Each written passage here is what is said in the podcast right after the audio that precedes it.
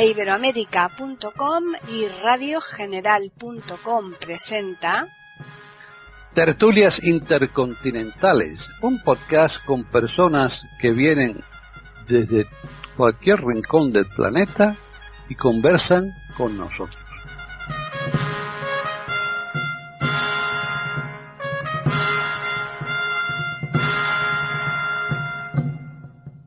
Tal? Bienvenidos un día más a Tertulias Intercontinentales en iberoamérica.com. Soy Paqui Sánchez Galvarro. Vamos a saludar a los participantes en esta tertulia. Así que, eh, por un lado, tenemos a René Escape en Argentina. ¿Qué tal, René?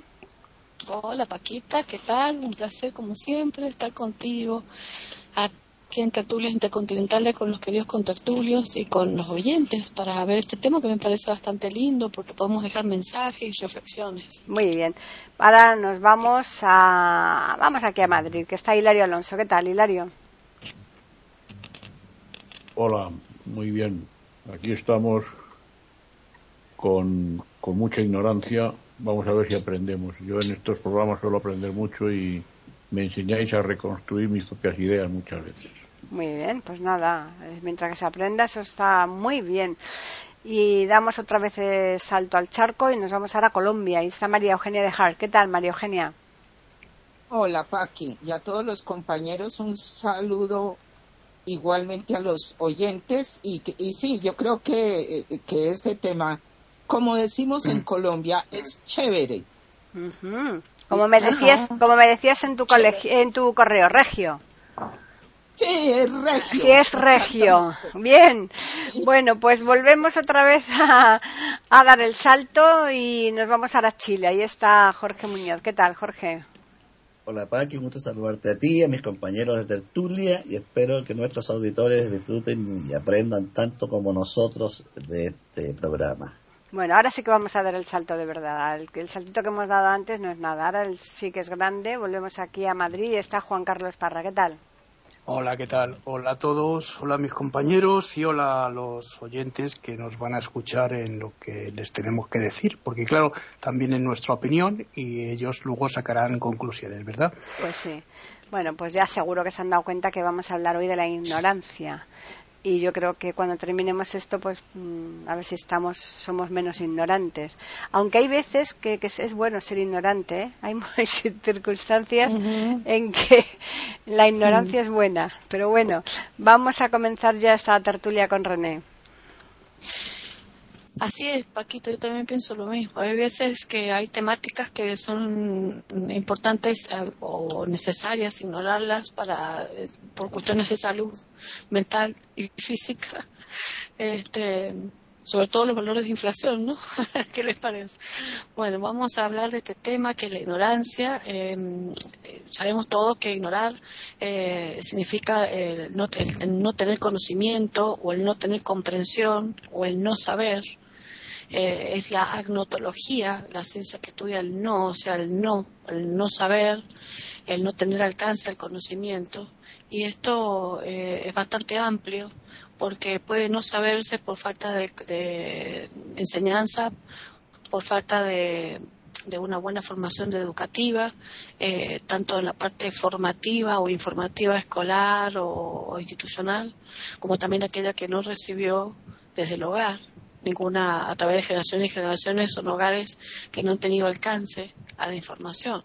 Se supone que un ser nace totalmente crudo, o sea, totalmente eh, como un animalito, y que a través del aprendizaje que va recibiendo de la enseñanza de la casa y del hogar, va incorporándose al mundo social primario, que es la familia, y después al mundo social más eh, importante, que es lo que lo va rodeando, distintos ámbitos, y ahí va aprendiendo y depende de lo que vaya absorbiendo, va a, a, formar sus conocimientos a través de una corteza cerebral que comprende, que razona, que reflexiona frente a lo que recibe y hace sus propias conclusiones.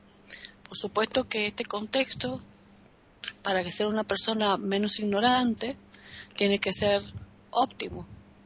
Y mientras más óptimo es, porque se tiene oportunidades en la vida, o porque se le dio esa posibilidad por el tipo de educación que la familia le, instauró, eh, va a ser muy bueno y puede llegar a ser el máximo, llegar a ser un polímata, es decir, una persona erudita, una persona que sabe de todo y de todo sabe mucho. Y eso es una maravilla. Ahora, eh, sabemos muy bien entonces, eh, esto se estudió filosóficamente, ya Sócrates, Aristóteles, este Platón, los filósofos más importantes de nuestra historia ya lo fueron definiendo y se repudió siempre en la historia este, al que es eh, ignorante. Pero hay cosas que también es importante que tengamos en cuenta y creo que lo vamos a ir reflexionando a través de esta tertulia. Eh, generalmente he encontrado muchos conceptos de repudio y de desprecio al ignorante. Y yo pienso que a veces nosotros, por lo menos nosotros los, que tenemos de habla hispana, ¿no? No sé si ustedes concluirán conmigo yo la misma información, pero a veces solemos decir que, oye, que eres bruto. Una cosa es ser bruto y otra cosa es ser ignorante. Hay veces que hay personas que ignoran un determinado tema o ignoran determinadas cosas y hay personas que no es que sean ignorantes, sino que son brutos, son necios, son personas que no están interesadas en aprender no están interesadas en adquirir un conocimiento aunque tengan las posibilidades a su alcance. Entonces yo creo que este tema es bastante largo, lo vamos a ir desarrollando entre todos, no voy a acaparar toda esta temática, pero quiero, me gustaría que al final de esto saquemos reflexiones donde qué actitud debe tomarse cuando se es ignorante o se toma conciencia que se es ignorante ante determinadas cosas y qué actitud debe tomar reflexiva aquel que no ignora determinados temas porque acá puede imbrincarse mucho con la soberbia y hay que tener mucho cuidado con eso, ¿eh? ojo con, la soberbia y la altanería y mm, la socarronería cuando una persona eh, es polímata, por ejemplo, y en vez de tener la compasión o la comprensión para poder estar frente a un ignorante, este, se actúa de una forma totalmente por encima del otro, subestimándolo, y eso tampoco está bueno. Bueno, dejo acá y seguimos. Hilario. Solo sé que no sé nada. Dijo alguien, ¿no? Sócrates, sí, efectivamente. Bueno, yo entiendo que estamos todos inmersos en una gran ignorancia. Eh, tenemos una información de las cosas que pasan, pero las cosas que pasan eh, se nos dicen de una manera absolutamente controlada y en muchos casos de una manera deformada. Estamos ignorando. Eh, hay otro aspecto de la ignorancia y es el atrevimiento que tienen algunas personas cuando hablan, que dicen saber algo y están diciendo alguna vez, algunas veces, muchas veces, auténticas herejías, auténticas barbaridades. Eh, lo más lo más sangrante, a mi juicio, eh, es la información periodística. Hoy la información del mundo es básicamente información periodística. hay una información académica también, ¿no? Pero la información corriente, la información cotidiana, la información que se nos da todos los días es una información periodística a través de la radio, a través de la televisión, a través de Internet y un poco a través del papel. Los periodistas eh, son auténticos ignorantes. Son las agencias las que manipulan la información.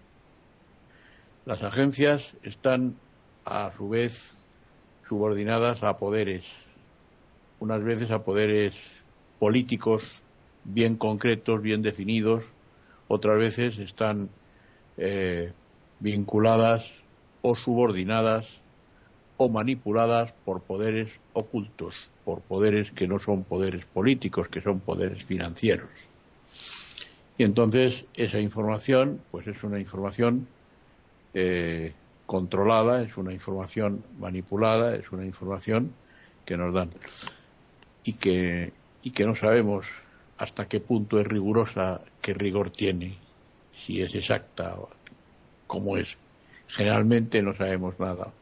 Ahora hay una guerra en Ucrania, por ejemplo, y nosotros recibimos una información eh, de las agencias de Occidente, evidentemente. Eh, los rusos seguramente dan otra información. A mí me extraña mucho que la guerra la vaya ganando Ucrania, como dicen, ¿verdad? Ucrania que no tiene luz, que no tiene agua, eh, que no tiene calefacción, que están en unas condiciones realmente lamentables, seguro. Yo no sé cómo están porque no he ido allí, pero estoy seguro que, las condiciones son absolutamente lamentables. ¿no? El otro día, fuera de antena, fuera de micrófono, decíamos eh, que, Rusia pues podría machacar a Ucrania y vamos, yo creo que sí. Eh, yo pienso eso, a lo mejor es una ignorancia mía, pero me da la sensación de que sí. Y en cambio, pues no, la guerra dura mucho tiempo y no sabemos si dura mucho tiempo porque conviene que dure mucho tiempo o si dura mucho tiempo porque porque realmente Ucrania es tan tan fantástica como nos dicen. Yo me temo que no. Lo ignoro, realmente lo ignoro. En fin, Mm, los periodistas, por ejemplo, yo he oído a un periodista decir eh, la fiesta de la vendimia del condado de Huelva, provincia de Sevilla, eso lo he oído yo, en televisión además. Y se queda tan ancho el periodista y la gente, pues bueno, se lo traga y, yo digo, jo, o sea que Huelva es provincia de Sevilla, o Andújar, provincia de Córdoba. Eso lo he oído yo a periodistas. La ignorancia de estos chicos que salen de la Facultad de Ciencias de la Información es absoluta. En fin, eh, pienso que estamos sumidos en una bastante importante ignorancia. Y eso mm, no es bueno, porque eso supone que se nos manipula fantásticamente bien. Y sobre todo a través de Internet, a través de la red, eh, cuando buscamos un tema, si dominamos ese tema, vemos que hay cosas que se nos dicen que no responden a la verdad. Yo eso lo he podido ver. Eh, yo, por ejemplo, mm, pues eh, me gusta hurgar en temas médicos y realmente los temas médicos en Internet, pues yo como no soy médico, no sé si me dicen la verdad o no. Supongo que hay mucho de verdad, pero no creo que todo lo que me dicen sea verdad. Pero cuando, por ejemplo, he visto, em, hemos preparado programas musicales y he consultado cosas de música, pues eh, hay una página, por ejemplo, que nos dice que la sardana es un 2x4, pero la sardana es un 2x4 y un 6x8, eso lo sé yo. Hay otra página que nos dice la verdad, pero, pero esa otra no nos dice la verdad. Quiero decir que em, tenemos que estar con mucho ojo avizor y tenemos que ser un poco escépticos. Yo no digo que seamos radicalmente escépticos, pero yo creo que tenemos que ser un poco escépticos en cuanto a determinadas informaciones, porque no sabemos hasta qué punto se nos dice la verdad hay bastante ignorancia en el mundo, señores, creo yo. Están escuchando tertulias intercontinentales en iberamérica.com. María Eugenia. Bueno, este tema da para tanto, realmente, y estaba yo eh, echándole cabeza cómo empezar. Por eso le decía yo a Paqui que el tema me parecía regio. La ignorancia, entonces, el budismo dice, la ignorancia es el origen del mal. En esto coinciden otras formas de pensamiento a través del tiempo de las culturas. Y yo he llegado a aprender que el budismo toma dos formas. Una es lo que yo considero que es la ignorancia sana, así como el colesterol que nos enseñan que hay un colesterol bueno y un colesterol malo y nos explican. La ignorancia también yo lo veo con, en dos formas. La ignorancia sana es, como han mencionado ya, la de Sócrates. Solo sé que nada sé. Es una cosa de humildad, que es una de las cosas más importantes, que no es humillación, humildad. Humildad es tratar de aproximarse a las cosas partiendo de la base de no saber para tratar de aprender. Hay una oración muy linda y muy corta que dice, soy pequeño, bendito sea el Señor. Es decir, soy una gota infinitamente pequeña en una cosa inmensa. No sé, esa es la ignorancia sana. Y es un primer paso indispensable para lo que consideramos sabiduría. Pero también está la ignorancia tóxica. Esa es la peligrosa. La ignorancia tóxica es la que dice solo sé que ya sé y no va a aprender nada porque ya sabe. Esto es lo que sale del pensamiento que es característico del ego, como se habla. Cuando hablamos del ego, estamos hablando de una parte que todos tenemos, que es una parte menor, si se quiere, pero indispensable para la vida. Y hay una parte que es el self, el yo, es la parte mayor que también tenemos, que es la parte que va madurando y creciendo con el tiempo y tenemos las dos cosas. La ignorancia tóxica es absolutamente el ego en el trono, a diferencia de la sana, que está fundamentada en una humildad que va con la palabra humor. La ignorancia tóxica es soberbia, es de soberbia y en muchas ocasiones de mucha vanidad también. Es tóxica la inmadurez. Yo aprendí mucho sobre esto en una de las cosas más eh, importantes de mi oficio como psicoterapeuta y educadora, que es haber acompañado y estar acompañando personas que están al borde de la muerte, en lechos de muerte, algunos saliendo inesperadamente con bien, pero no son la mayoría. Y muchas de las personas que en mis 78 años de edad que tengo, pero muchos de los que he acompañado cuando yo empezaba era obviamente mucho más joven, eh, eran personas que habían sido académicos, intelectuales, personas muy importantes en su pensamiento y en sus vidas. Y se enfrentaban de pronto a un diagnóstico, una cosa tremenda, una cosa terminal.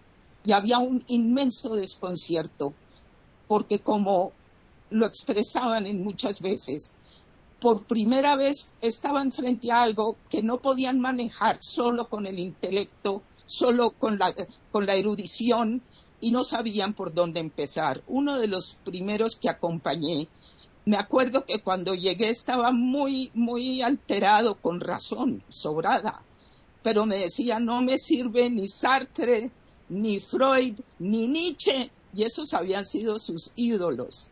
Y me acuerdo que nos sentamos a conversar y yo diciéndole, pues tampoco hay que votar a la caneca a los pensadores como ellos, pero empecemos a mirar. Este señor fue uno de los primeros que me dijo que lo que más estaba aprendiendo era cuanto no sabía.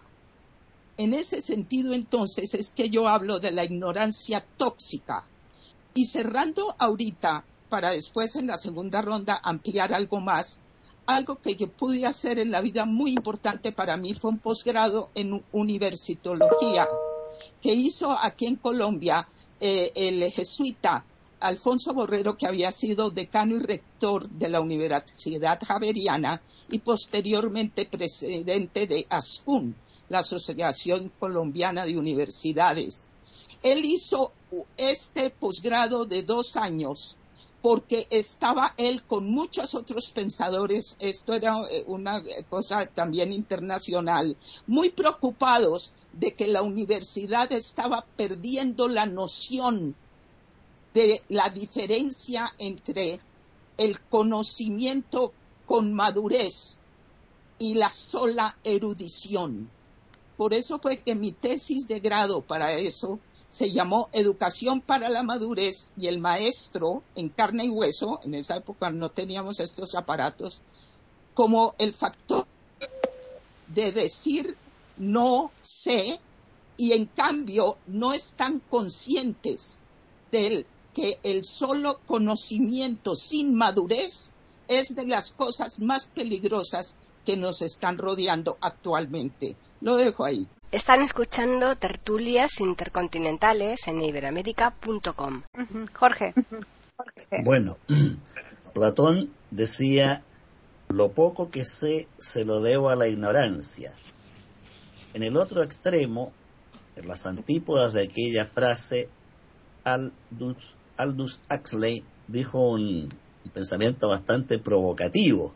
Señaló donde la ignorancia es alegría, es locura el conocimiento. Eh, es bastante interesante aquella afirmación. Por otra parte, respecto al famoso solo sé que nada sé y de eso no estoy seguro de Sócrates, el escritor de ciencia ficción y divulgador científico Isaac Asimov dijo que era una soberana tontería, porque nadie que sepa nada puede filosofar, interpelar y enseñar a otros. Fue bastante duro Asimov con aquel pensamiento. Eh, podemos tener distintas opiniones, por supuesto, todo el mundo. Personalmente creo que puede haber sido una muy buena broma de Sócrates afirmar aquello. Bueno, la ignorancia en la actualidad creo que es de todos. Todos somos ignorantes porque la cantidad de conocimiento acumulada es tan enorme que es imposible que un solo sujeto conozca toda la física, toda la álgebra, toda la química, toda la física, toda la astronomía o toda la paleontología existente actualmente. Ya el propio Einstein señaló hace bastantes años, todos somos ignorantes, lo único que varía es el tema en el cual somos ignorantes o los temas. De modo que en la actualidad nadie puede pretender un saber universal. Hay que pensar que en la época de los filósofos que tanto citamos, como Aristóteles, Platón, Sócrates, eh, la cantidad de conocimiento acumulada era ínfima comparada con el saber actual. De modo que era más fácil que estos pensadores hablaran con propiedad de las estrellas, de los vegetales, de los minerales, de los mamíferos, de los reptiles, y pudieran pronunciarse sobre todo. Pero en la actualidad no es así, porque la cantidad de conocimiento acumulada es demasiado grande. Ahora, recuperando la interesantísima frase de Axley, donde la ignorancia es alegría, es locura el conocimiento, yo me imagino que a un zapatero remendón que vive tranquilo con su familia y sus hijos y tiene un día a día satisfactorio, de poco nada le va a interesar conocer que existen los cuasares y cuáles son sus propiedades y características. Y muy poco va a afectar su vida diaria. De modo que en eso tiene razón Axley. Si ese hombre por modesto y humilde que sea, es feliz con su oficio y su familia, poco necesita mayores luces. Ahora, en cuanto al conocimiento, el efecto del conocimiento es relativo, ¿no? Yo me imagino que un gángster dotado de amplios conocimientos es más peligroso que un gángster dotado de muy pocos conocimientos. Me imagino que un dictador sangriento es mucho más peligroso se sabe mucho del sistema nervioso y la psicología de los seres humanos porque los va a hacer sufrir de forma más profunda. Entonces, volvemos a que todo, eh, nada se puede asegurar. Por el contrario, a un hombre o mujer buenos va a ser muy útil el conocimiento en la medida que lo utilice para ayudar a otros. Eh, de modo que es bastante relativo esto de, saber mucho o saber regular o saber poco. Además tenemos muchos prejuicios porque valoramos mucho ciertos tipos de conocimiento. Por ejemplo, el abogado que hace grandes parrafadas jurídicas, se le aplaude y se le admira, pero a lo mejor el científico que habla cero hace mucho más por la humanidad descubriendo nuevas vacunas, procedimientos quirúrgicos, eh, maquinarias para poder estudiar el organismo, etcétera. Entonces tenemos cierta admiración por lo artificioso, no por los fuegos artificiales, que son los que más brillan.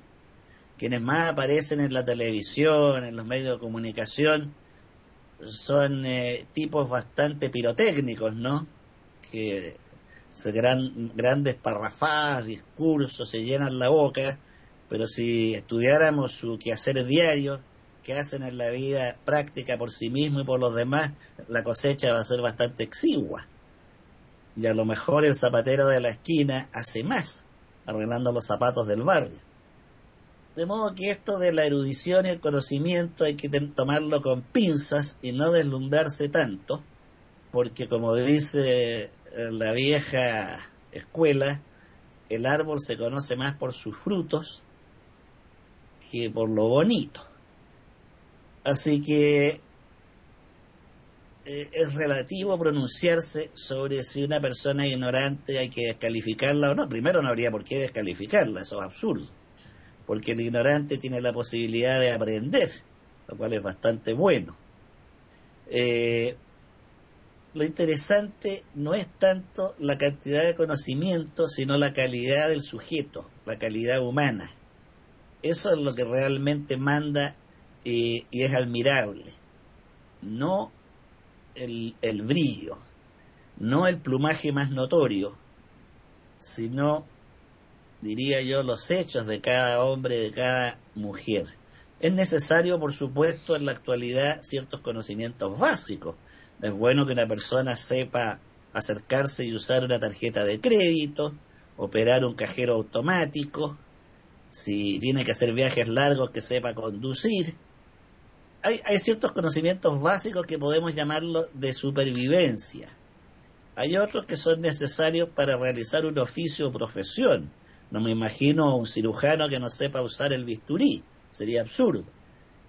Pero están los conocimientos necesarios para realizar una profesión o oficio, los necesarios para sobrevivir y aquellos que rebasan el sobrevivir y que pueden ser por mera curiosidad puede ser por afán investigativo, etcétera. Eh, John Locke, en uno de sus ensayos sobre el, entendimiento, dice que el ser humano ha ido más allá a veces de sus propias capacidades, y resulta que explora eh, en terrenos donde a veces es insospechado meterse. Por supuesto que esa curiosidad nos permite tener aviones y viajes al espacio. Eso está muy bien pero el conocimiento como las joyas no hay que deslumbrarse tanto con el brillo, sino con el uso. Por el momento voy a quedar aquí. ya finalizamos esta ronda con Juan Carlos. Bueno, cuando se planteó este tema, yo eh, lo vi desde un punto de vista distinto, ¿no? Eh, entonces me planteé eh, sobre la ignorancia, que todo lo, como, hemos dicho, ya habéis dicho, ¿no? Que la ignorancia se refiere evidentemente a la falta de desconocimiento. Bueno, pues entonces yo me planteé qué es esto del conocimiento. ¿A qué se entiende como conocimiento dentro de la sociedad? Hay muchas cosas que se entienden como conocimiento, evidentemente, ¿no? Pero fijaos eh, que siempre, eh, cuando hablamos de forma cotidiana con la gente, dice, ¿qué persona más lista? ¿A qué se está refiriendo? ¿A que tiene una gran sabiduría? a que tiene una inteligencia eh, grande también o a que tiene una cultura muy, muy grande y superior a otros. Bueno, pues son conceptos diferentes que también van a, van a conjeturar y van a estar dentro de lo que va a ser la ignorancia, ¿no? Y por otra parte, eh, ahora los eh, desarrollaré un poco más. Por otra parte, también hay una, bueno, me planteé todo esto y eh, mm, releí el libro este de, Aldous Huxley que además estaba mencionando una de las frases eh, Jorge no eh, un mundo feliz y me parece que ese enfrentamiento entre el salvaje y la civilización y esa forma de expresar el administrador del sistema cómo es la sociedad feliz sin tener necesidad del conocimiento bueno, pues me pareció un enfrentamiento también muy curioso, ¿no? Muy interesante. Por otra parte, también tenemos ejemplos como 1984, eh, que es lo que decía Hilario, ¿no? Esa forma de manipular a la sociedad en esta obra de eh, George Orwell, ¿no? Que también es muy interesante. E incluso podríamos citar aquí también a Rousseau, ¿no? Con su Buen Salvaje, ¿no? Es una historia muy interesante. A lo largo de la historia de la literatura, todo el mundo ha intentado tener el conocimiento, pero el conocimiento dentro de que dentro de la sociedad eh, como eh, o, fuera de la sociedad o el conocimiento hace feliz a una persona porque el conocimiento le da una cierta seguridad dentro de lo que es nuestra sociedad tal y como la hemos planteado y como la hemos desarrollado. La sabiduría, pues fijaos, yo creo que un campesino puede tener una sabiduría supina, una sabiduría increíble. ¿Por qué? Pues porque el, campesino sabe perfectamente cuándo va a llover, cuándo no va a llover y no necesita a lo mejor tener un, acopio de conocimientos eh, que no le sirven para nada, como decía Jorge. Evidentemente eso es así de claro. Luego, eh, la gente confunde eh, inteligencia con cultura. Puede haber una persona inteligente y no ser culta la, cultura es acopio del conocimiento. Es decir, ese, esa, ese mm, digamos, eh, bueno, cuando uno estudia, ¿no? O uno lee, y es lo que te queda, ¿no? Es el resto de lo que te queda para poderte manejar dentro de una sociedad. Y las sociedades son distintas en muchos sitios. Fijaos, la cultura es eh, también acopio en las culturas eh, indígenas, porque el señor que está en una cultura indígena lo que acopia es su propia cultura eh, no tiene nada que ver con la sociedad tal y como nosotros la pensamos y la establecemos, que es la nuestra, la que estamos viviendo todos los días. Las, sociedades son distintas y para eso hay diferentes matices de inteligencia y de ignorancia dentro de esas culturas.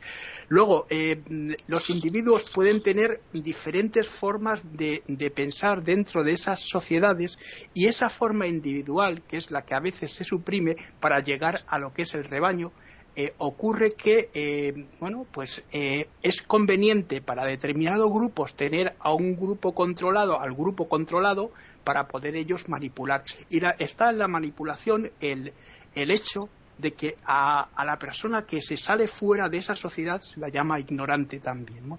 Lo dejo aquí de momento, Vaquita, no quiero enrollarme mucho porque hay muchas cosas que... Muy bien, pues volvemos otra vez a René. Sí, es bastante interesante todo lo que han dicho cada uno porque cada uno ha aportado algo que de lo que estoy totalmente de acuerdo. Eh, lo que sí, este, a mí me pasó una experiencia personal en cuanto a lo que contestándole un poquito a, a lo de que Sócrates quiso decir a lo mejor. Una sensación muy especial. Yo me acuerdo cuando empecé a estudiar medicina, eh, y empezaba a estudiar y estudiar y estudiar y estudiar y cada vez más cosas, más cosas sobre el cuerpo humano, su funcionamiento, su fisiología, su anatomía, su, los fenómenos que podían ocurrir, eh, las patologías a medida como se iban produciendo, el mundo de los virus, de las bacterias y todas las cosas. Y yo mientras más aprendía, más aprendía, más aprendía, me volvía loca pensando qué placer saber todo esto y a la vez pensaba, ¿cómo podía vivir antes sin saber esto? Me pensaba, ¿Cómo pude haber vivido ignorando esto? Ignorando mi anatomía, cómo estaba formado mi cuerpo, cómo funcionaba, cómo podía y cómo se cuántas cosas y a medida que más libros y más libros y más libros y todo más información y más información y empezaba a entrarme en una especie de, de, angustia y de ansiedad de decir cuántas cosas que no sé y cuántas no me alcanzaría y hablábamos con mi hermano y estudiábamos juntos y dijo pues no nos alcanza la vida no nos va a alcanzar nunca la vida para saber todo lo que hay que saber.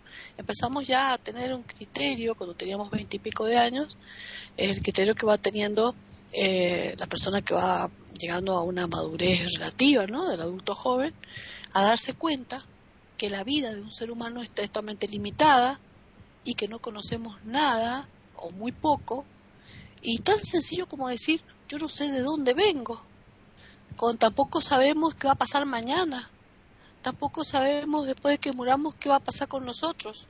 Tampoco sabemos qué hay más allá de nuestro sistema solar, más de algunas eh, informaciones astronómicas que hay y, punto, pero es relativo. ¿Qué sabemos que hay 20 eh, galaxias más allá? O sea, eh, ni, ni, cómo comenzó el cosmos, ni qué es realmente el cosmos.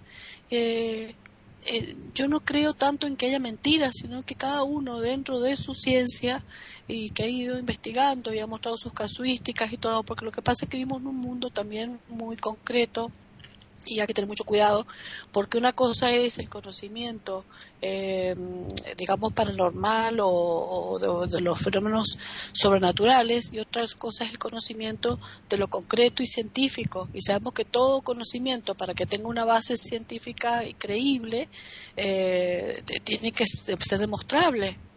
Entonces ahí es, es lo único que se por ejemplo hay teorías todo el origen del ser humano es en base a teorías. Si nos vamos desde el punto de vista religioso, todos los católicos, apostólicos romanos, creen que el mundo, el humano está desde Adán y Eva. Y se lo siguen, lo creen, como un cuentito. Eh, como sabemos que son leyendas la Biblia, eh, los conceptos que están allí, el que tiene fe, pero la fe es, un, es, un, es una, una percepción sobrenatural, no es una percepción concreta científica. Sin embargo, científicamente se han encontrado, este, como las cuevas de Altamira, se han encontrado figuras rupestres, se han encontrado huellas, se han encontrado donde sí se sabe que el ser humano, como fue en sus orígenes, eh, porque se han encontrado las pruebas. Entonces se basa lo científico en, las pruebas. Entonces, eh, en una palabra, ignoramos muchísimo todos. Es muy raro que exista una persona que, pueda saber tanto de todo y aún así no sabe nada, e, es, relativo. Pero yo pienso que lo importante y que nosotros reflexionemos es que mientras vivamos en una sociedad eh, tenemos que hacer un esfuerzo por tener conocimientos básicos de lo que eh, nos exige el rol en esa sociedad. Por ejemplo, eh, la parte de urbanidad, moral, conceptos básicos de ética, para, eh, de, lo que la sociedad exige eh, a nivel de nuestra cultura.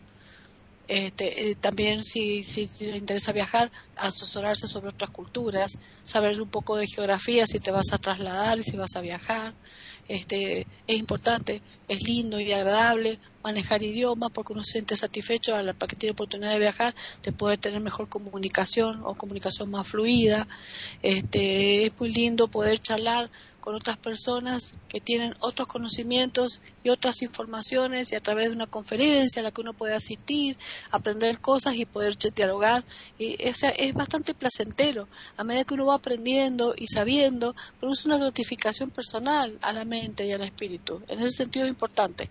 Ahora, con respecto al ejemplo del zapatero que comentaba Jorge, eh, a ese zapatero no le importa porque es feliz, para qué quiere saber sobre epistemología, sobre filosofía, sobre este, medicina, sobre un montón de cosas. Pero sin embargo, si tenemos un montón de zapateros, herreros, este, eh, cualquier profesión, sin desmerecerla, sino alabando el oficio que tienen, pienso que todos tienen que tener una leve cultura mínima general, porque ese zapatero si no aprende de que si no hierve el agua eh, por ejemplo, cuando hay una, una, tormenta grande y el agua se contaminó y no hubo planta potabilizadora, va a producir, producirle a toda la familia una, una infección intestinal. Si no sabe que tiene que vacunarse cuando viene pandemias o epidemias, si no sabe que se debe lavarse las manos antes de comer, que si no sabe que, por ejemplo, debe hacerse un chequeo anual o cada dos años más o menos de su salud, de que si le pasa algo a los chicos que tienen fiebre, eso a qué, puede provocar, o sea, las cosas básicas médicas y la ignorancia médica es una cosa bastante seria. Sí, yo me he dado cuenta que en este mundo se ignora mucho sobre la medicina, no es por y, y o sea, hay una cosa que es muy linda y que y, trato de quedar acá que, que dijo este Aristóteles fue, creo que fue, se me confunden los filósofos, que dijo que es muy importante esto. Eh, eh, una cosa es no saber lo que se tiene que saber, saber mal lo que se sabe, y eh, saber, eh, o sea, no, no saber lo que es necesario saber. Entonces, muchas veces hay gente que tiene una mala información de las cosas y eso puede llegar a ser o no tenerla y eso puede llegar a ser peligroso para su salud mental o física. Entonces yo creo que hay cosas como las leyes de tránsito, hay, hay muchísimas cosas que nosotros tenemos que saber y para eso es importante las políticas públicas en los gobiernos, que el pueblo esté informado, formado y hacer programas de educación eh, para la salud, programas de educación vial, programas distintos, las políticas públicas para que la gente, el pueblo en general, no nade en la ignorancia. Sin embargo, cada vez notamos más que los gobiernos, a muchos intereses creados a nivel mundial, les apasiona que el pueblo sea cada día más ignorante para poder manejar masas. Ojo que puede haber muchísimo interés creado detrás de esto. Por lo menos yo lo vivo en mi país. Eh, es más antes, eh, o sea, me parece que más cómodo, es más fácil la demagogia en grupos de gente a la que no se le enseña a hacer para, para ni el esfuerzo ni el sacrificio para lograr un éxito personal, no el éxito de la fama, el triunfo y el dinero, sino el éxito de saber que es útil a sí mismo y a la sociedad eso se ve que no, no le interesa a los gobiernos actuales mucho en los pueblos y eso es una cosa grave que está pasando en el mundo. Como también es grave que haya tanta informática, tanta tecnología y que atare a los jóvenes con eso y que los haga cada vez más ansiosos, cada vez más interesados en lo rápido, en la información cómoda, en vez de investigar. Yo no digo que vayan al libro de hoja de papel si no quieren, pero investiguen, se esfuercen, darle armas a los chicos para que, armas me refiero, perdón, armas me refiero a recursos, no a armas bélicas, es darle recursos a los chicos para que solos investiguen y encuentren sus, las verdades y sientan placer en el aprendizaje. Están escuchando tertulias intercontinentales en iberamérica.com. Hilario. Bueno, voy a relatar dos, dos cosas. Dos cosas. Una que me pasó a mí ayer mismo y otra que, que nos contaba don Gerardo, el profesor de religión, en clase. Don Gerardo era un cura secular eh, muy yo sí creo que si don Gerardo no era agnóstico le faltaba poco, pero bueno, don Gerardo era muy peculiar. Don Gerardo nos contaba que una persona mm, cogió un barco para atravesar un río y que empezó a hablar con el barquero y la persona era una erudita y el barquero le dijo, mire usted, yo solo sé conducir el barco y solo sé aquellas cosas que conciernen al barco.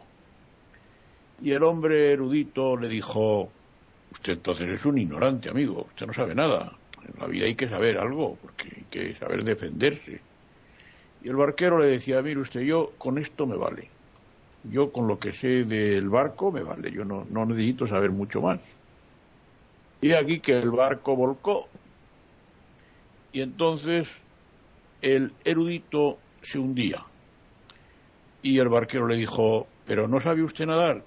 Dice, no. Dice, pues eso es lo que hay que saber, amigo. En este caso no hay más remedio que saber nadar. Bueno, este era un caso. Pero yo ayer, personalmente, estuve en el banco. Me llamó mi gestor, mi gestora en este caso. Y yo aproveché para preguntarle cosas. Los bancos, para mí, son un poco inaccesibles, igual por ignorancia mía, pero también por mi dificultad, por mis limitaciones. Y yo le hice una consulta y yo saqué mi teléfono móvil y, entonces pues eh, entré en la aplicación del banco y ella, ella me veía de manera anonadada, de manera estupefacta, no sabía, la mujer estaba, estaba hecha polvo, estaba loca. Y decía la mujer, esto es un espectáculo. Yo digo, hombre, ¿por qué es un espectáculo? Dice, porque hay que ver cómo se maneja usted por con la pantalla y por la pantalla. Yo digo, pero hombre, si el teléfono está hablando, me está diciendo, ese, ese teléfono es para tontos, mire usted, es para tontos. Y la mujer dice, si yo cerrase los ojos, yo no sabría manejar esto. Yo digo, aunque le hable el teléfono, dice, aunque me hable el teléfono. Yo digo, bueno. Bien, eh, hay otra cuestión. Hablabais de los de los abogados, hablabais de la elocuencia de los juristas y, yo, que soy un absoluto ignorante en, muchas cosas, pero en, en, jurisprudencia ya ni os cuento, ¿no? Lo ignorante que yo soy. Eh, resulta que hay delitos que son por ignorancia y que la ignorancia no es excusable. Es decir, yo puedo mm, cometer un delito que no es un delito físico, que no es un delito que yo ejecute, que no delinco propiamente, pero que por ignorancia yo a lo mejor no cumplo con la ley, no cumplo con Hacienda o no cumplo con, con la administración del Estado en algún aspecto y resulta que ese tipo de ignorancia no se me, no, no se me reconoce. No importa que yo sea un ignorante, es un delito. Y la ignorancia no excusa el delito. Y claro, eh, uno no puede saber todo. Es muy difícil saber todo. Nadie sabe todo. Y además, no sé, yo antes hablabais de la humildad. Yo hay una cosa que creo que se, se, se, puede anteponer a la humildad y es la autoestima. Eh, la autoestima no requiere ignorancia o conocimiento, requiere conocerse uno a sí mismo, conocerse y autodominarse uno a sí mismo, saber hasta dónde uno llega y saber hasta dónde uno no llega. Eh, existen mm, en una persona un montón de desconocimientos y creo que era María Eugenia la que decía esto, ¿no? Y es conveniente, es conveniente saber qué desconozco. lo desconozco casi todo. Bueno, pues no pasa nada. Lo desconozco casi todo en la vida se está aprendiendo constantemente. Yo creo que en la vida se está aprendiendo constantemente. Es curioso porque se está aprendiendo aun cuando falten días para morirte. Te estás, estás aprendiendo de la enfermedad. Cuando estás enfermo en la cama, en un hospital, estás aprendiendo. Sabes un montón de cosas que no sabías.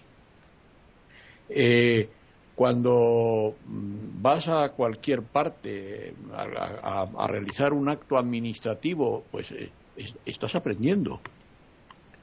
Eh, yo, por ejemplo, mm, tenía una enorme incultura imaginativa porque mm, fui ciego de nacimiento. Y naturalmente los ciegos de nacimiento, pues em, tenemos una enorme incultura en, muchísimas cosas, muchísimas cosas, porque hay que tocar. Eh, a falta de visión, hay que tocar y hay que oír, pero sobre todo hay que tocar. Resulta que la forma para alguien que ve no tiene nada que ver con la forma para alguien que toca. Es distinto. En el cerebro se representa una imagen absolutamente distinta para el que toca que para el que ve. Y entonces, yo, por ejemplo, eh, yo publiqué un libro sobre los sueños, yo lo digo en mi libro, yo me imaginaba una culebra, pues eh, como un animal de mamífero de cuatro patas cuando yo tenía cinco o seis años. Después me la imaginaba como un insecto, como una araña, como algo así, como o un cien pies, algo así, ¿verdad? Y luego sé, sé, lo que estoy diciendo ahora, ¿eh? Ahora sé lo que estoy diciendo, no lo ignoro. Pero yo, cuando vi una culebra, yo iba por el campo, me despisté de mi casa, iba por el campo, yo vivía en el campo, en una casa de campo, y me despisté, y entonces unos chicos, unos traperos, porque entonces era después de la guerra de liberación española, guerra civil española, no guerra de liberación, guerra civil española, pues me cogieron unos chicos y me dijeron, ¿dónde vas? que me he despistado, ¿no? Me conocían, claro. Y bueno, pues te vamos a llevar a tu casa. Y ¿tú sabes lo que es esto? Y yo tocaba el reptil y yo digo, no, no sé lo que es. Y yo lo tocaba y decía, ¿no sabes lo que es esto? Y yo digo, pues no, no sé lo que es esto. Ignorancia absoluta, supina, total. Y yo me divertía porque la culebra está llena de anillos, escamitas, Y yo hacía... Yo tenía seis o siete años. Y me decían los chicos, ¿pero de verdad no sabes lo que es? Yo digo, no, no sé lo que es. Y no me lo dijeron. Y no me lo dijeron. Y a los ocho días mi padre mató una culebra que estaba enroscada en la ventana de mi alcoba. Vivíamos en una casa de planta baja y mi padre mató una culebra que estaba, que estaba eh, enroscada en la reja de la ventana donde yo dormía y me la enseñó. Y me produjo un shock. Dije, yo esto lo he visto yo. Esto es lo que me enseñaron estos tipos el otro día. Pues no he vuelto a tocar ninguna más. Pero sé, sé algo que no sabía. Bueno, cuando a un ciego le dibujan, por ejemplo, un caballo, y le dicen, ¿tú sabes lo que es esto? Normalmente no lo sabe. Porque ese caballo está dibujado en dos dimensiones.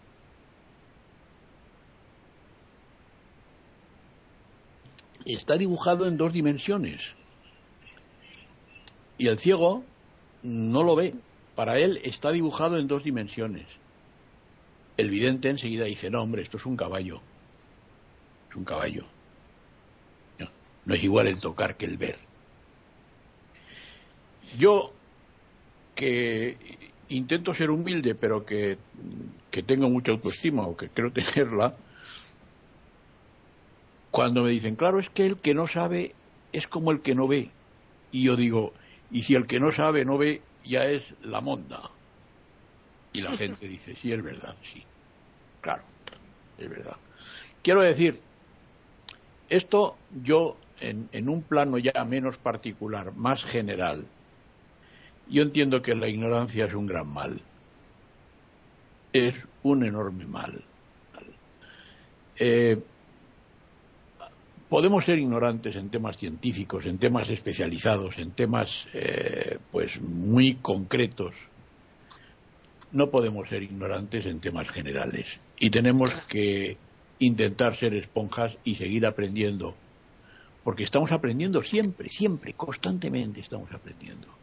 Entiendo yo, en fin, no, no hablo más. Bueno, Hilario, el desconocimiento de la norma no exime de su cumplimiento, o sea que por supuesto. Ya, ya, ya, ya, lo sé, señora, señora abogada. Hombre, y además te voy a decir otra cosa. No sé cómo te sorprendiste que tu gestora te dijera eso.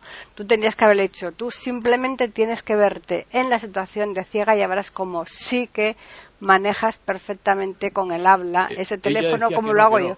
Hombre, No, es que una decía, persona que ve, una persona que ve es imposible que se ponga en esas circunstancias. Yo cierro los ojos y Es no- no sé nada de imposible. esto, no sé, no bueno, sé, claro, no sé. eso cualquier persona que ve es imposible. Así que, bueno, pasamos ahora a María Eugenia. Bueno, tanto que conversar y los oigo y preguntas y tan dinámico que es este tema. Bueno, varias cosas. Tal vez primero eh, le diría a Hilario que hay que entender qué significa la humildad que muchas veces hemos recibido con una noción que no es la auténtica, con una eh, noción de que es humillarnos de alguna manera, es una cosa de estar como por debajo, es una cosa, eso no es lo que es la humildad. La humildad va con el conócete también de Sócrates, hoy que estamos hablando tanto de, de Sócrates y de tantos más. La humildad, para tener la autoestima sana, que puede estar para arriba o para abajo, pero para tenerla sana y con fortaleza, la humildad es indispensable. Y la humildad, yo siempre pongo como ejemplo a Pablo Casals, ya muy mayor, una vez hablando en una entrevista maravillosa que le hicieron, que se convirtió en libro, que él entendía que había tenido el privilegio de ser un genio musical. Eso es humildad. Tenía la edad, la experiencia para poder decir eso y también lo consideraba un don que de alguna manera no solamente le pertenecía. De manera que es una buena idea eh, tener eh, una noción de la humildad como el conocimiento lo más acertado posible sobre mí mismo en lo positivo y en lo negativo, las dos cosas. Y la otra cosa es, como hablaron de Aldous Huxley, la palabra que él usó, el inglés tiene una cosa maravillosa que es la cantidad de sinónimos para los conceptos, mucho más de lo que tenemos en español. Y por ejemplo, él habló de ignorance is bliss. La palabra bliss es una forma de felicidad que es sin sobresaltos, sin mayores eh, cambios, sin mayores cosas energéticas que irían más con la palabra joy, como en francés, joie de vivre. Entonces, cuando él hablaba de ignorance is bliss, es como a veces la persona que no sabe se está amparando de cosas y puede estar tranquilo. Pero me parece que valía la pena también aclararla para, para saber eh, a qué se refería con la cosa de, la ignorancia. Aquí hay una cosa que para mí también es muy importante, porque estamos también que caemos todos mucho en si hablamos de ignorancia y no ignorancia hablamos de conocimientos, de datos, de información, de erudición, que es saber eh, contenidos, ¿no? y que es una cosa sumamente importante, por supuesto, no se desconoce. Pero me parece interesante recordar la definición de Einstein sobre la educación, porque Einstein dice, la educación no es aprender, es más bien un entrenamiento de la mente para saber pensar. Eso para mí es lo más fundamental y es lo que contribuye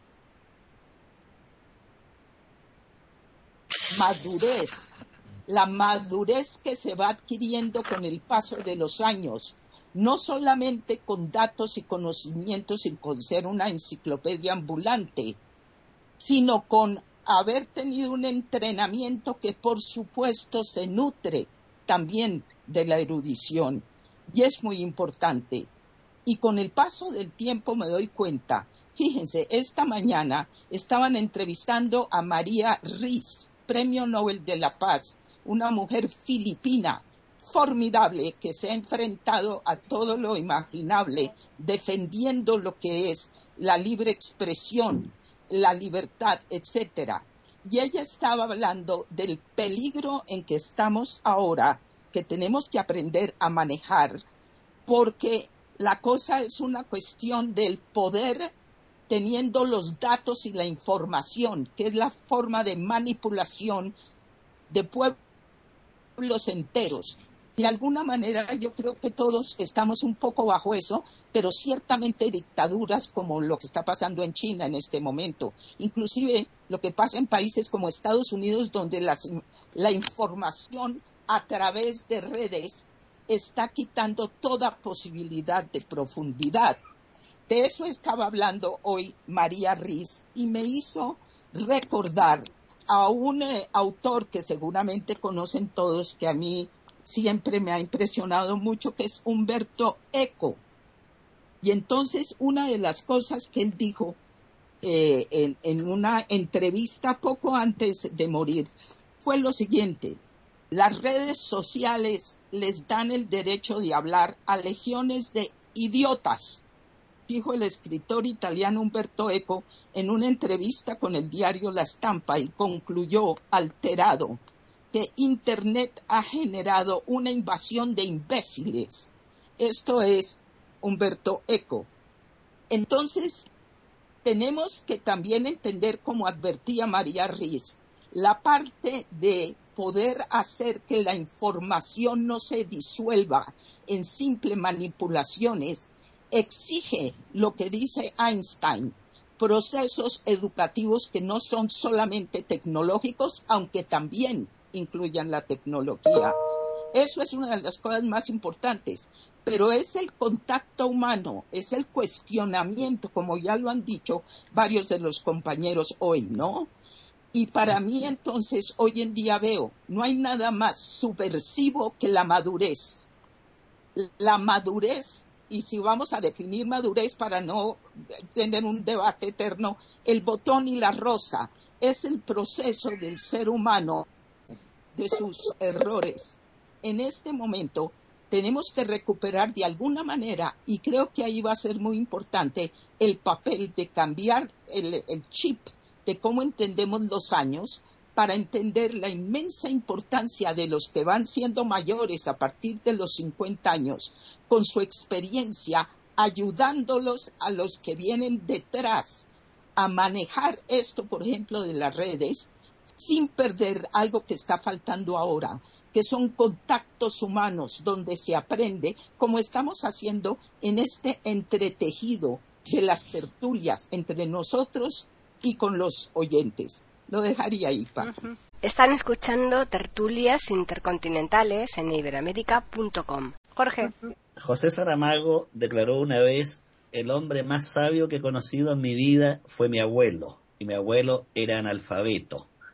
Eso cuenta Saramago en páginas autobiográficas de él, cómo aprendió de este hombre, entre comillas, ignorante, pero que le dio grandes enseñanzas que él nunca olvidó. Hemos mezclado, entre comillas, aquí varios conceptos que en todo caso son complementarios. Ignorancia, conocimiento, sabiduría, inteligencia, información y cultura. La cultura es todo lo que hace el ser humano, desde sonarse la nariz hasta elaborar un mapa de las estrellas. De modo que es demasiado amplio el tema cultura, entonces quiero volver a nuestro tema. Estoy leyendo un librito, a lo mejor ustedes ya lo han leído muchas veces, pero precioso libro de Maurice West que se llama El abogado del diablo. Trata la historia de dos pueblos pequeños y miserables eh, que son, se llaman gemelos, gemelo menor y gemelo mayor, que están en dos cumbres gemelas de la montaña. Toda la población es analfabeta, rústica, dura, en sus modales, habla un dialecto, la naturaleza no es muy propicia, mucha roca, montaña y una pobreza enorme. Y surge ahí del propio pueblo el levantar la candidatura de un santo. Eh, y, y este, este rumor empieza a correr hasta que llega al Vaticano. Entonces el Vaticano nombra como abogado del diablo en el proceso. Ustedes saben que el proceso de beatificación y después de santificación es un proceso jurídico bastante largo que tiene un defensor del santo y el que lo ataca. Ese es el abogado del diablo, que trata de demostrar que no existe tal santidad. Y se elige a un sujeto a quien le acaban de diagnosticar un cáncer terminal, el padre Blas Meredith. Este hombre está casi en un estado de depresión por el cáncer y precisamente por eso un obispo muy sagaz le da el caso y le dice, este caso le va a devolver a usted un poco de vida, porque usted ha sido siempre cura de oficina, de administración, usted se ha negado a la vida. Usted, es bien curioso, este obispo le dice, usted no conoció nunca la pasión. Entonces lo manda contra la voluntad de Blas Meredith a resolver el tema en calidad de abogado del diablo. Llega primero a una localidad donde hay un obispado y el obispo de allí lo recibe y comienzan a conocerse mutuamente y eh, no se conocen y él cree que iba a hallar un sujeto eh, muy rústico como obispo y encuentra un sujeto de una extraordinaria inteligencia y habilidad. Y este obispo le dice, venga, y lo lleva a, una, a un campo que él está cultivando, el obispo. Mire, le dice, le he enseñado a esta gente a usar agua corriente, ahí no había agua corriente, sacaban de vertientes allá, he tirado algunas cañerías, es un proyecto piloto que estaba haciendo este obispo, muy sencillo, pero cuando llega el momento en que este hombre tiene que partir a, gemelo menor para entrevistarse con quienes conocieron al supuesto santo que ya está muerto, el obispo le da una última, le dice le voy a dar una última enseñanza. Le dice, no llegue con la Biblia bajo el brazo, no llegue con un discurso preparado, simplifíquese, hágase sencillo, póngase al nivel de ellos, es gente rústica, ignorante y donde el hambre aprieta el estómago, poco pueden hacer las enseñanzas teóricas y las enseñanzas de los padres de la iglesia, le dice. Ellos viven en la urgencia, La cruz de ellos la conocen todos los días. No necesita que usted se la enseñe. Hágase simple. Entonces le da una maravillosa enseñanza este obispo al abogado del diablo y le explica que incluso se va a encontrar que ellos no solo creen en Cristo, sino que también tienen cultos paganos. Le dice, déjelos. Si no, no le van a colaborar absolutamente nada para saber si ese hombre fue santo o no. Y así llega Blas Meredith al, a uno de los pueblos, pero es llevado donde vive la única persona pudiente que hay es una condesa, una condesa inglesa que fue casada con un noble italiano y heredó el feudo, y toda la vida ahí es feudal, y lo llevan, entonces él está en el jardín de este cura, eh, estudiando, viendo cómo enfocar a la gente, cuando llega, lo curioso de este santo es que convivió con una mujer llamada Nina, la cual en el pueblo le dicen la prostituta, y tuvo un hijo con ella. El obispo le dice, cuando antes de que salga, le dice, no se extrañe de eso, le dice, acuérdese que San Agustín también tuvo un hijo con una mujer. Bueno, eh, la mujer Nina, que no es prostituta en realidad, sino que la llamaban así porque convivió con el santo ya fallecido, llega con su hijo, que es un mocoso chico que va a trabajar en la casa de la condesa, y el cura la ve y supone que es ella y la llama, le dice, Nina, venga. Y ella le dice, sí, a mí me llama así, va, y se presenta, entonces le dice, usted es la madre de este niño que es hija de, eh, del santo, ¿no? Sí, le dice ella. ¿Y me podría ayudar a declarar, a declarar algunas cosas que le quiero preguntar? Ahora no, le dice ella. Pero si quiere hablar conmigo, vaya a verme a mi casa. Y se despide. Y ahí el cura, del, el abogado del diablo, desliza una frase muy interesante. Dice, esta mujer me impresionó profundamente, porque siendo analfabeta e ignorante, percibí que era sabia. Entonces él empieza a comprender a ese pueblo. Y les recomiendo a quien no ha leído que lea este maravilloso libro. Quienes no lo saben de nuestros auditores, eh, Morris West fue seminarista, estuvo en los templos, conoció la iglesia por dentro y después la dejó. Entonces tiene un conocimiento muy profundo de las crisis existenciales de los sacerdotes, incluso de algunos que estando en, en la iglesia no creen, creen, que, como ocurre con San Manuel Bueno y Mártir de, de Unamuno, pero esta novela es interesantísima y ahí nos toca el tema de este pueblo entero ignorante, pero que tiene otros valores. Y el cura comprende que tiene el valor de haber enfrentado la miseria, la pobreza, la invasión alemana de, de la guerra, porque esta novela se ubica en la posguerra, y que pese a todo es capaz de sobrevivir y salir adelante y tiene toda la vitalidad que él no tuvo nunca, porque estuvo siempre encerrado entre libros, entre templos y no conoció la vida. Por el momento quedo aquí. Todos los libros de Morris West son fantásticos, al menos para mí. Bueno, pues ya finalizamos esta tertulia con Juan Carlos y para mí. Y, uno de los más conocidos, que lo conocerá casi todo el mundo, es Las sandalias del pescador. ¿no? Sí, Arlequín. Me gustó más este, fíjate. Sí, sí. No, no, pero digo que como libro así conocido, por y más que por el libro, por la película. Por el cine, por las películas. Eso es. Bueno, pues eh, mm, hablando de la sabiduría, e, efectivamente hay... A ver, ¿sí? ¿Me oís bien? Sí, ¿no? Sí, sí, sí perfecto. Bueno, pues hablando de la sabiduría, de, efectivamente, mira, del diccionario de la academia, en una de sus acepciones dice que la sabiduría es saber vivir. Eh, esto implica la experiencia.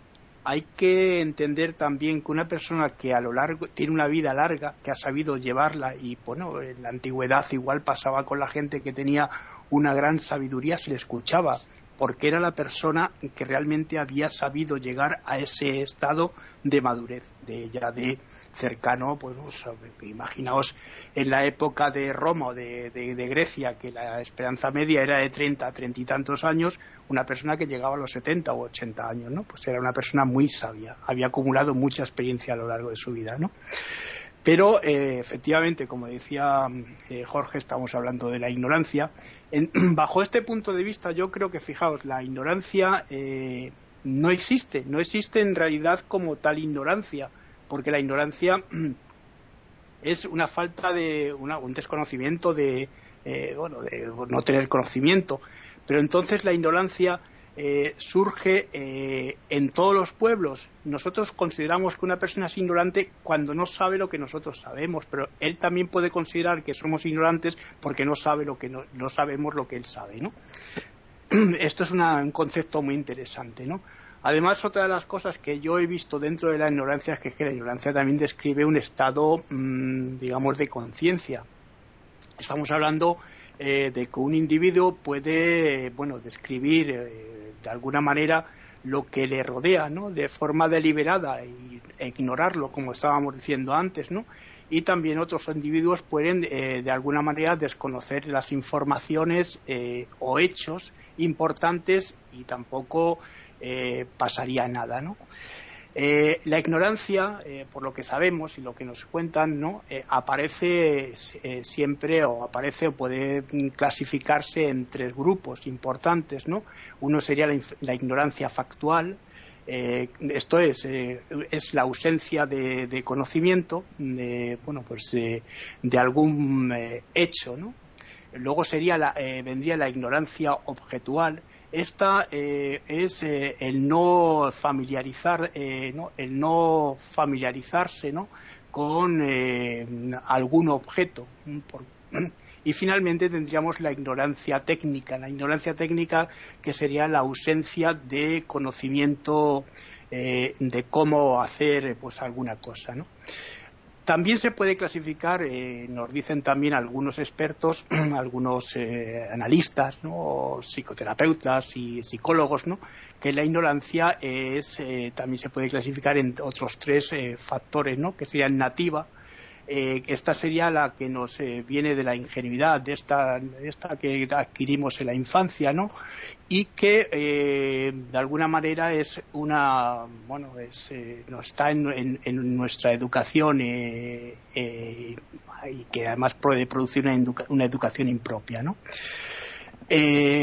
otro sería la, la, pasiva, que está relacionada con la, perdón, sí, otros que está relacionada con la eh, especificación, ¿no? con la especialización, perdón, eh, de los individuos. Esto es también otro de los temas que ya hemos visto, ya que eh, no es posible al individuo ¿no? Mm, saber todo sobre todo, ¿no? que es lo que decía antes Hilario, sobre todas las cosas. Eh, o sobre todo los temas que, eh, además este, que, le rodean. ¿no? Y finalmente tendríamos la activa, ¿no? es una ignorancia eh, en la que es activamente construida, mantenida y también regulada y difundida. Bueno, las razones para la ignorancia hay muchas, ¿no? Pero las, las personas sabemos que no experimentan eh, eh, gratificación teniendo eh, o estando dentro de lo que es la propia ignorancia, según nuestra sociedad y nuestra forma de pensar. ¿no? Por lo tanto, no, no, invierten el tiempo suficiente en un esfuerzo en el aprendizaje. ¿no? Y eh, tampoco eh, de alguna manera eh, desarrollan este tipo de aprendizaje. Estamos hablando siempre de nuestra forma de pensar. El que está en el otro lado, que es el, decíamos, el que nosotros consideramos ignorante, puede pensar que esto no es su forma de pensar dentro de su, de su sociedad. ¿no? bueno, pues erradicar la ignorancia completamente de la vida de un individuo es, es una tarea imposible. Imposible porque, o, porque bueno, se puede reducir eh, algún tipo de lagunas en, determinados individuos que a la larga van a ser beneficiosas para el propio individuo. ¿no?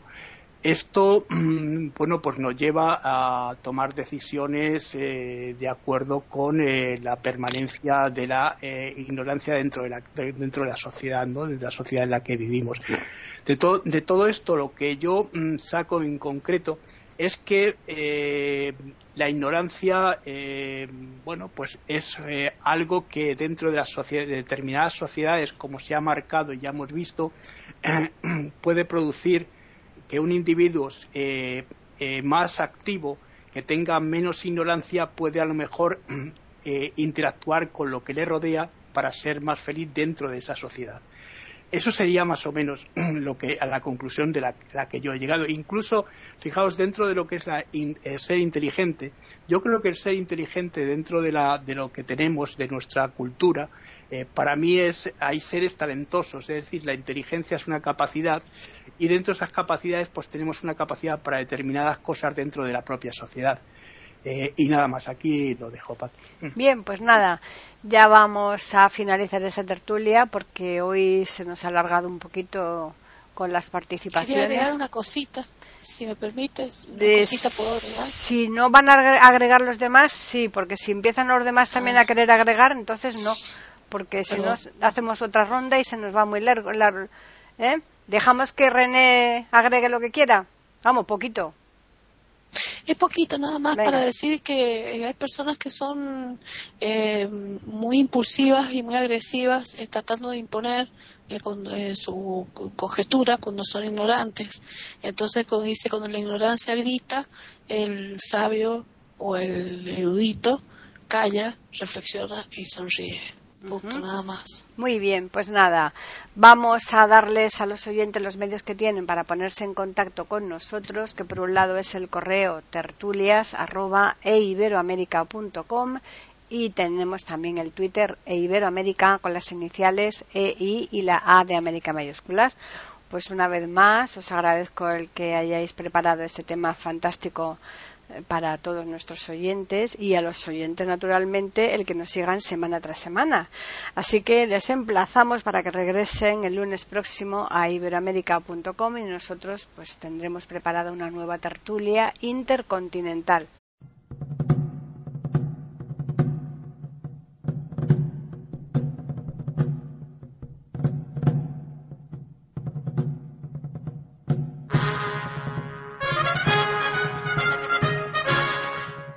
Acabamos de ofrecerles el podcast de tertulias intercontinentales.